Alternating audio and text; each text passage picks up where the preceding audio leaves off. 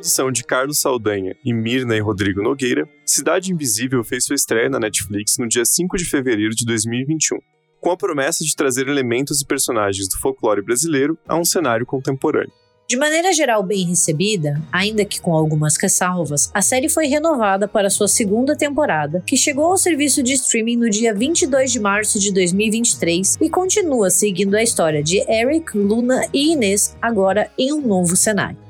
Será que o time de produção foi capaz de assimilar as críticas e produzir um enredo dotado de maior representatividade? A segunda temporada de Cidade Invisível a consolida como a principal série brasileira da Netflix ou a torna apenas mais um produto em meio ao catálogo? Vamos discutir essas e outras questões no Cabana RDM, que começa agora.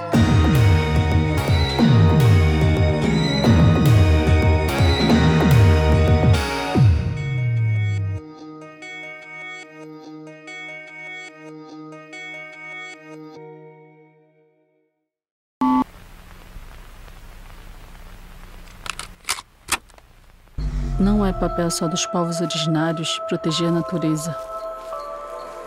É preciso haver o equilíbrio para que todos possam coexistir.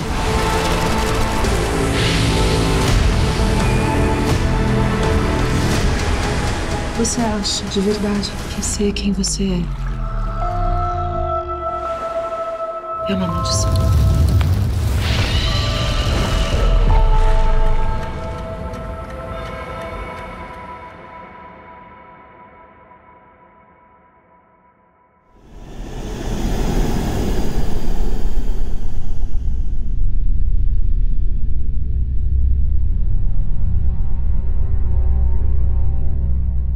Então, como a gente falou na introdução, a segunda temporada de Cidade Invisível estreou há pouquinho tempo na Netflix, né? Ela saiu agora no final de março. E, cara, é uma série assim, que eu lembro que eu gostei quando eu assisti, mas foi uma que eu precisei muito daquele, daquele recap, né? Porque eu não lembrava nada.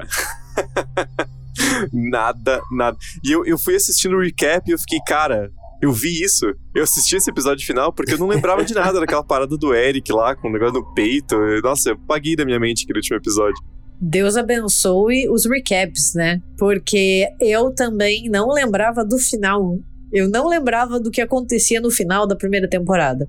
É que também, pô, dois anos, né? Foi um período bem grande ali entre uma temporada e outra. Tudo bem que a gente tem que relevar que teve toda a questão da pandemia e tal. Mas, pô, Netflix, dois anos é, é pesado, né? A gente já tá acostumado ali de ter pelo menos uma temporada por ano e tal. Dois anos você acaba, acaba ficando muito distante. E a gente tava até conversando aqui em off, né, que pareceu muito que a Netflix quis dar uma escondida nessa segunda temporada, né? Porque a primeira eu já achei, assim, uma coisa meio da Netflix quase que tentando dar uma resposta, assim, tipo, vocês ficam me criticando que eu não produzo coisa no Brasil? Então vamos pegar um cara aqui super conhecido nos Estados Unidos, né? Que é o Carlos Saldanha, que tem produtora e tal. E vamos dar uma grana, não muito também, né? Porque as temporadas são curtas e é, são muito bem produzidas, mas não é aquela coisa assim que esbanja dinheiro, né? Não é nenhum The Crown. Então vamos dar uma grana aqui deixa ele brincar um pouquinho, né? Porque a primeira temporada teve sete episódios, o que já não é um, assim, uma, uma coisa, uma temporada completa, né? E essa segunda veio com cinco episódios, né? E, eles não são muito longos, assim. O,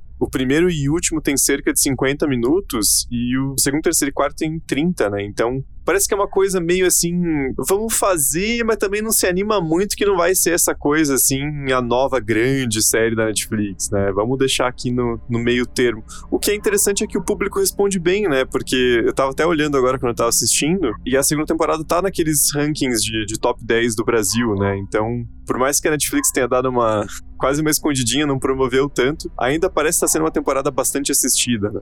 É, não, a Netflix tá parecendo a DC com o Shazam 2 ali, né? Tá querendo que a galera não veja. Você, você fica assim, cadê? Cadê? É.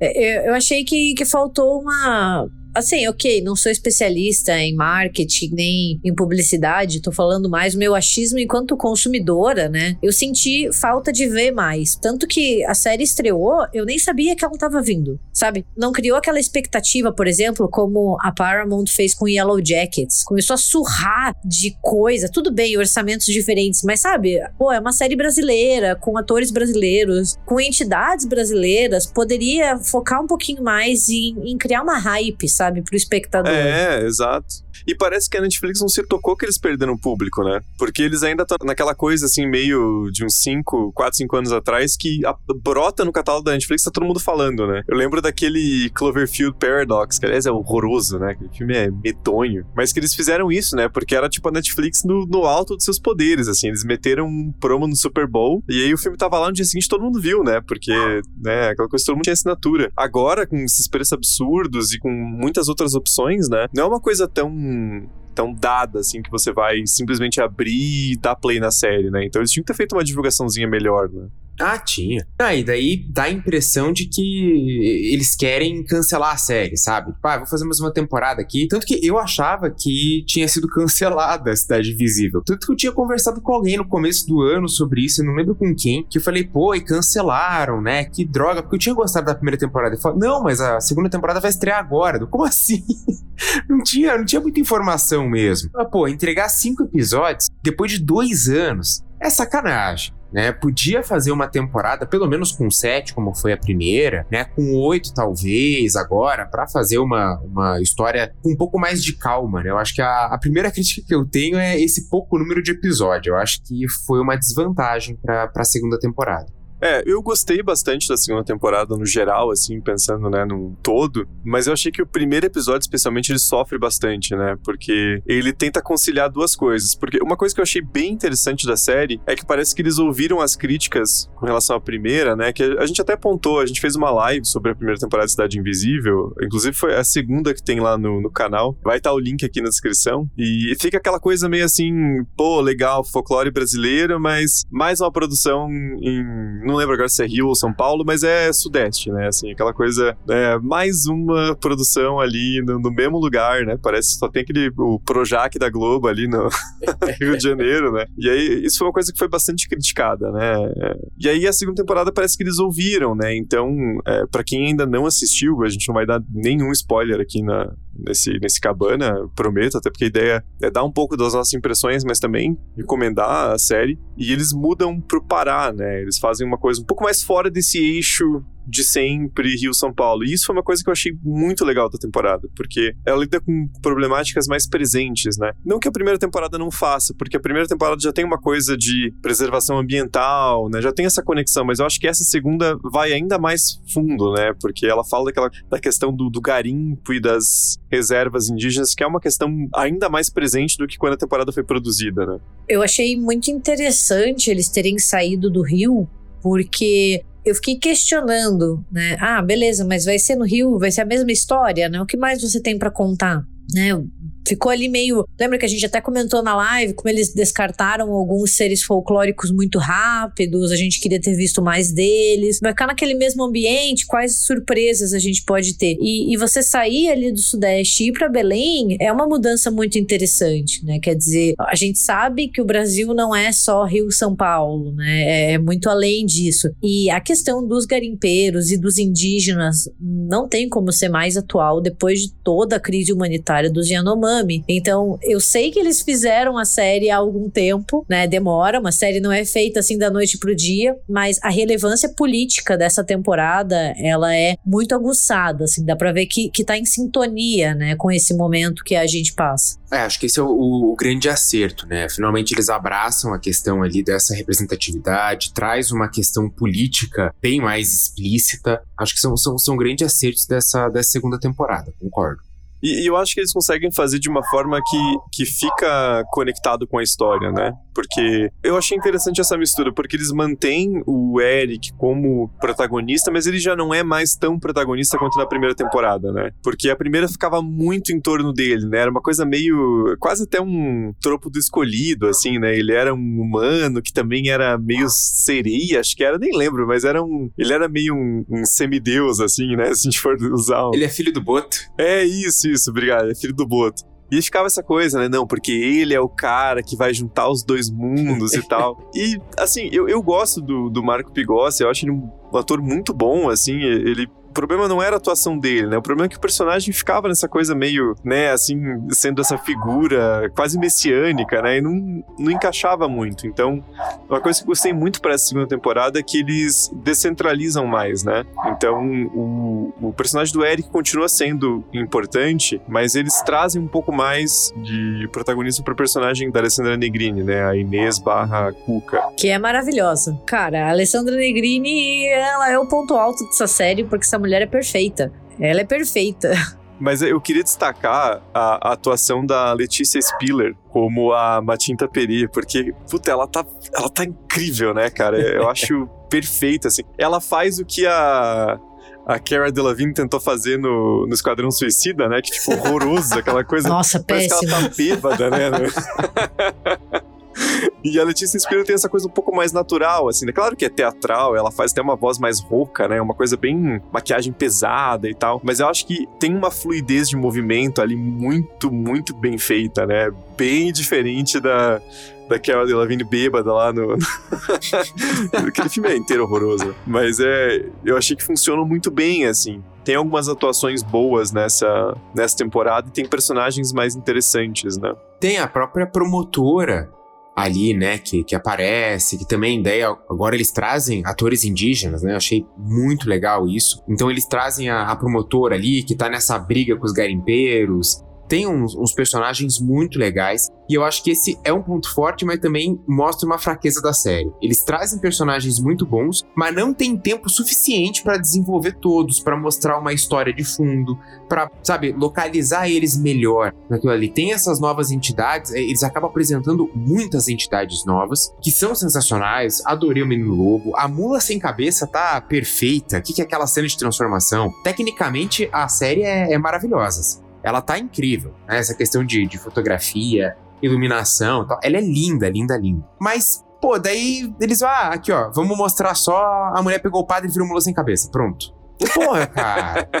rápido assim, é tudo muito rápido, algumas coisas ficaram muito jogadas, e daí isso dificultou eu me, me conectar com a segunda temporada. Eu acho que eu acabei gostando mais da primeira por conta dessa segunda ter tanta coisa legal, mas é, é trabalhado insuficientemente. E daí você fica, pô, bota um episódio falando do contexto, bota um episódio explicando o teu personagem ali. A, a gente não vai, não é enrolação. Às vezes precisa ter esse, sabe, esse pano de fundo.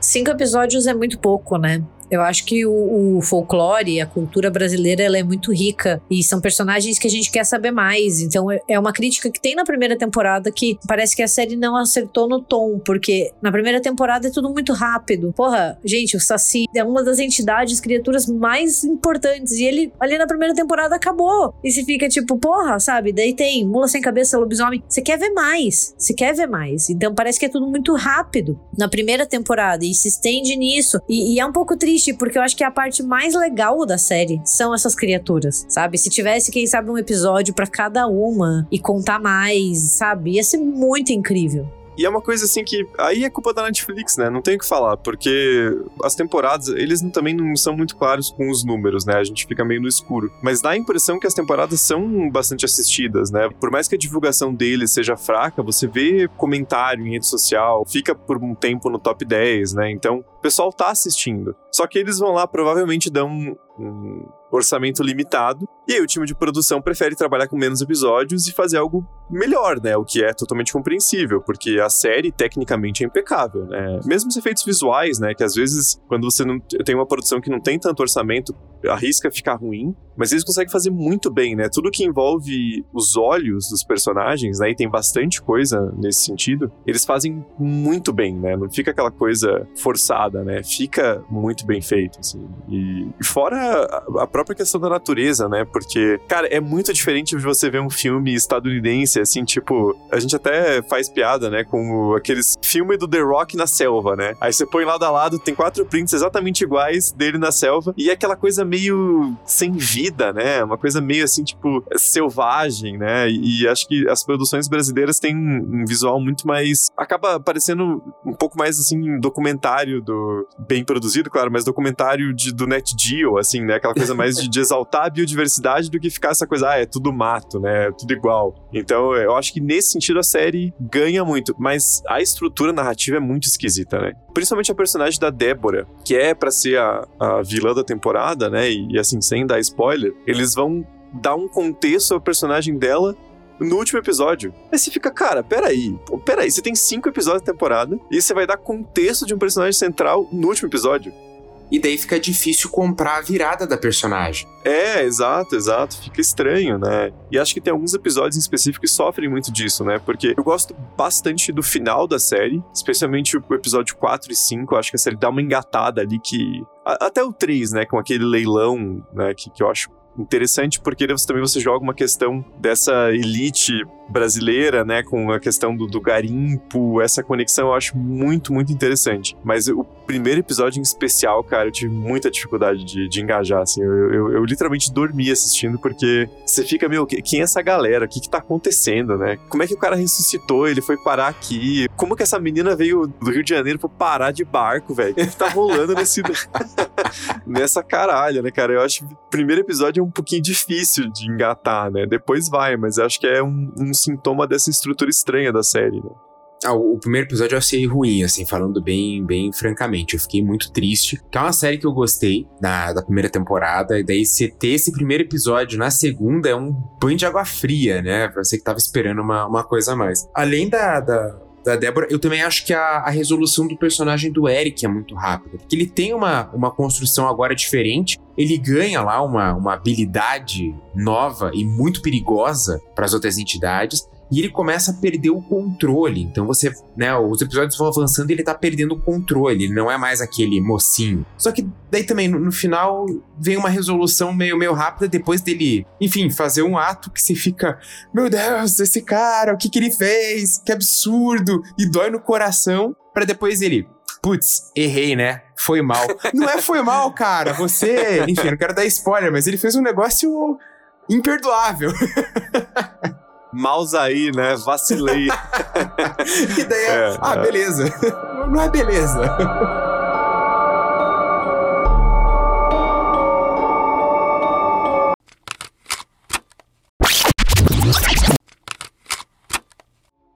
Eu acho que fica, fica expectativa para caso tenha uma próxima temporada, né? Porque a gente não sabe dessa estratégia na Netflix meio. Parece que eles querem cancelar a série, mas não querem a, a repercussão negativa, né? Então eles ficam nesse banho-maria, assim, tipo, ó, se pau, cancelo, hein? Aí vai ver a próxima temporada tem três episódios, né? Assim, né? Eles vão reduzindo, né? Mas é uma pena, porque é uma série que ainda tem potencial para ser muito boa, né? Eu acho que essa segunda temporada eles acharam um pouco do tom de discutir questões sociais ali, o, o, confronto dos garimpeiros com a cultura e com a sociedade indígena que eles representam ali ficou muito interessante, né? Então, eles têm o caminho para seguir, trilhar bem ali, né? Falta vontade, assim, né? E acho que não da produção, falta vontade da distribuidora mesmo, né? De realmente bancar a série, não ficar nessa coisa marromeno, né? De, de ah, vamos investir, mas não muito, né? Também não se animem, né? As duas temporadas agora tem 12 episódios, cara. Tipo, que é a duração tradicional pra série de uma temporada, né? Não duas. Então, vamos ver se a senhora Netflix resolve dar uma, uma investida aí, caso for ter uma terceira temporada, que a gente espera que, que aconteça, né? É, porque é aquela coisa, a gente quer ver mais produção brasileira, a gente quer ver séries e filmes brasileiros, mas assim, não adianta só fazer, né? Você tem que dar o espaço, tem que dar a grana. Pô, eles estão com uma galera muito boa, velho. Carlos Saldanha, uns atores maravilhosos, sabe? Merecia um investimento maior ali para você ter mais episódios. Acho que é, é, é, essa parte que mais me revolta, né? Eu quero ver produção nacional na Netflix, eu quero que seja renovado, mas eu quero que tenha também uma coisa decente, né? Não é para tratar, ah, aqui ó, a gente tá cumprindo a, a cota nacional, a gente tá fazendo coisa brasileira aqui pra galera não encher o saco e, sabe, dá a impressão de que eles estão fazendo de qualquer jeito.